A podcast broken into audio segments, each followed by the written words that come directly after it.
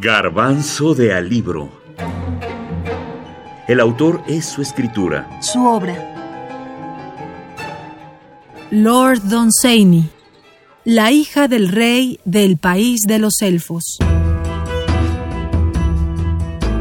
Lo fantástico.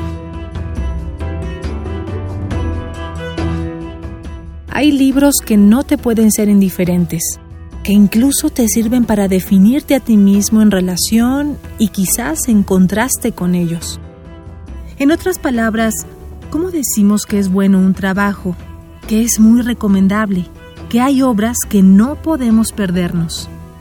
Podemos darle la palabra al propio libro.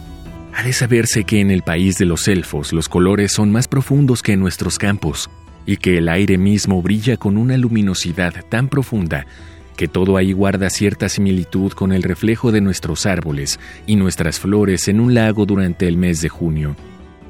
Y el color del país de los elfos, que desespero por describir, puede ser descrito aún, pues en nuestro mundo hay ciertos indicios de él. El azul profundo de las noches de verano cuando el sol ha terminado de ponerse, el azul pálido de Venus que inunda el anochecer de luz, las profundidades de los lagos durante el crepúsculo, todos estos son indicios de aquel color. Para hablar bien de este libro, podemos apelar a la voz de su traductora y editora, Gwendolyn Perla. Y Don Seini, para mí, La hija del rey del país de los elfos es un poema. Don Seini tiene uno de los usos estéticos y poéticos del inglés moderno, para mí, más ambiciosos y más hermosos y más cadenciosos y más musicales del mundo. O sea, yo no conozco un prosista contemporáneo como Don Seini que pueda hacer con el inglés lo que le da su gana con las implicaciones y con los resultados eh, que generó.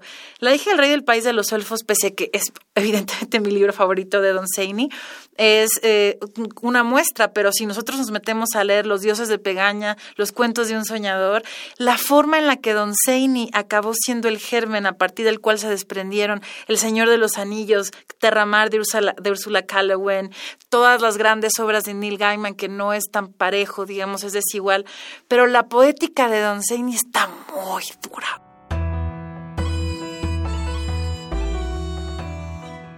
Podemos seguir tratando de convencerlos si escuchamos lo que dice un crítico literario que conoce muy bien esta obra, S.T. Yoshi, la hija del rey del país de los elfos, parece representar un glorioso regreso al habitual estilo enjollado de los primeros relatos cortos de Don Seini.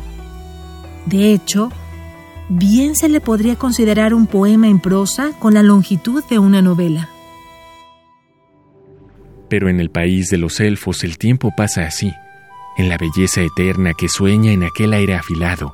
Nada se turba ni se desvanece, ni muere, Nada busca su felicidad en el movimiento, ni en el cambio, ni en algo nuevo, sino que su éxtasis radica en la contemplación perpetua de toda la belleza que ha existido y que siempre refulge sobre aquellos jardines encantados con la misma intensidad que cuando fue creada por medio de un encantamiento o una canción.